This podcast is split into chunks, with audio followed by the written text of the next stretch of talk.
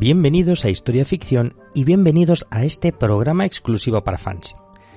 En el programa de hoy vamos a abrir una nueva puerta a otro universo.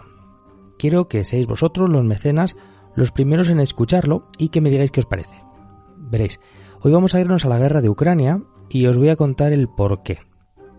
Entiendo que todos vosotros, en tanto que mecenas, disfrutáis y os gusta historia ficción. Así que entiendo que habréis escuchado uno o todos los episodios en los cuales he hecho fanfics de las novelas bélicas de Sven Hassel. Ya sabéis, estas historias en las que se cuentan las peripecias de un grupo de soldados de la Wehrmacht durante la Segunda Guerra Mundial.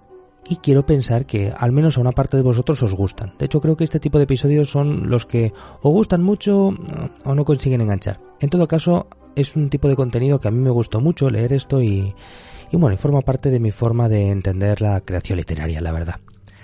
Y bueno, dándole vueltas, pues eh, había pensado hacer mis propios personajes, dándoles otro enfoque, haciendo que fueran, pues eso, mis propios eh, individuos con sus propias características y que fueran soldados del Ejército Rojo durante la Segunda Guerra Mundial. Esto es lo que tenía pensado previo a la invasión de Rusia a Ucrania, esta que se ha producido en febrero del año 22. Y claro, esta invasión de Rusia a Ucrania ha hecho que de momento me posponga este proyecto sin edie, el de hacer mis propios soldados del Ejército Rojo alternativos. Si bien en paralelo, esta invasión me ha hecho pensar que tenemos delante de nosotros una guerra de nuestro tiempo. Y por este motivo me parece que puede haber llegado la hora de actualizar a una versión presente los relatos bélicos de Sven Hassel. Y no solamente hacer una versión soviética, sino hacer una versión contemporánea, desgraciadamente. Así que bueno, con esto en mente he decidido hacer un programa piloto para contar las peripecias de un grupo de soldados ucranianos durante esta guerra del presente. Y quiero aclarar, así de entrada, que todo lo que voy a contar es ficción. Así que no busquéis elementos de la realidad o de la experiencia, es todo ficción. Lo único que está inspirado en formas y vivencias que adopta la guerra en nuestros días. ¿Vale? Pero partamos de que todo es ficción.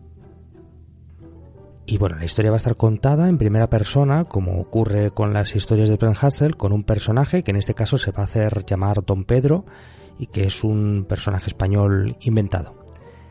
Si os gusta toda esta historia de los mecenas, pues es posible que libere este episodio para seguir haciendo más.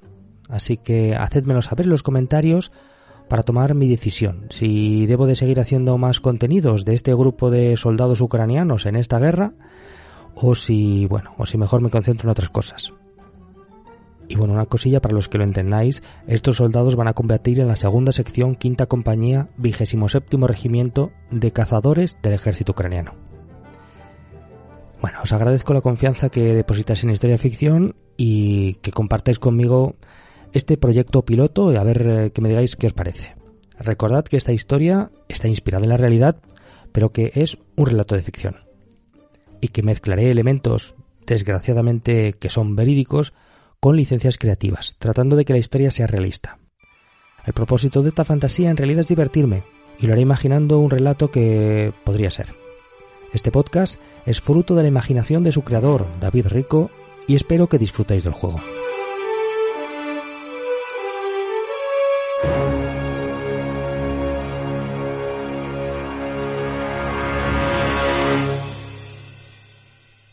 Capítulo 1. El día de la invasión.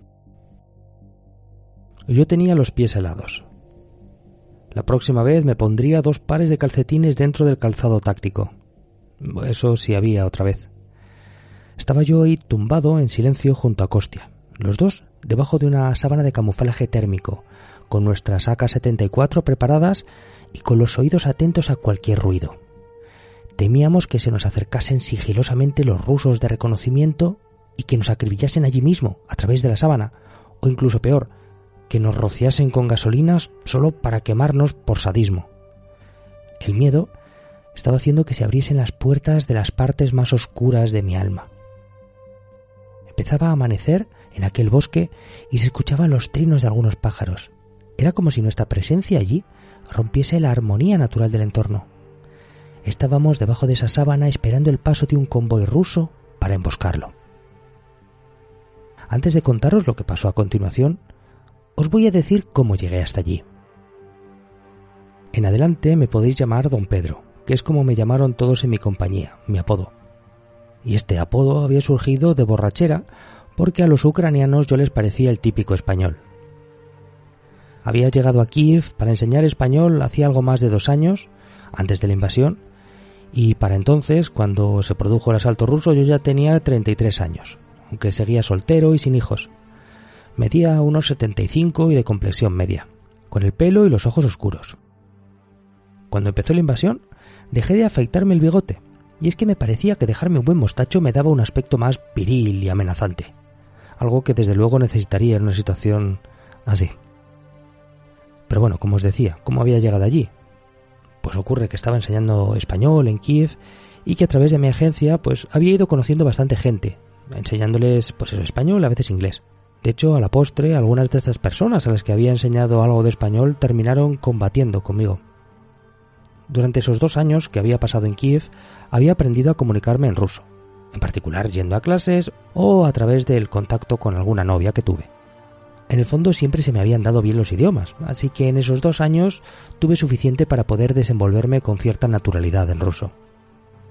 Mientras viví y trabajé en Kiev, noté que los locales hablaban entre ellos indistintamente en ruso o ucraniano. Dependía básicamente de la costumbre que tuviese cada cual, y en general la gente era bilingüe. En realidad observé que en el día a día la cultura rusa convivía en la ciudad con la ucraniana de una manera difusa y omnipresente. Había muchas cosas, como que compartían fiestas anuales en Rusia y en Ucrania, como el 8 de marzo o la Nochevieja, celebrándola de la misma manera. También tenían pues, casi los mismos rituales en muchos elementos vitales, como el bautismo, las bodas o los entierros, así como muchos nombres parecidos, las mismas empresas en ambos países para los mismos productos en las tiendas o los mismos servicios financieros, la misma televisión, redes sociales, películas y series, Incluso se escuchaba la misma música en Rusia en gran buena parte y en Ucrania. A mí en particular me entusiasmaba el hard bass. Así que antes de la invasión a mí me era difícil identificar una diferencia clara entre los dos pueblos. Y me contaron que la diferenciación se había ido produciendo muy lentamente y a partir de algunos hechos, como por ejemplo los del Maidán de 2014 y la inversión subsiguiente de Crimea y el Donbass, que parecían haber iniciado una modesta tendencia a la afirmación de la identidad nacional ucraniana en contraposición a la identidad rusa. ¿Te está gustando este episodio? Hazte fan desde el botón Apoyar del podcast de Nivos. Elige tu aportación y podrás escuchar este y el resto de sus episodios extra. Además, ayudarás a su productor a seguir creando contenido con la misma pasión y dedicación.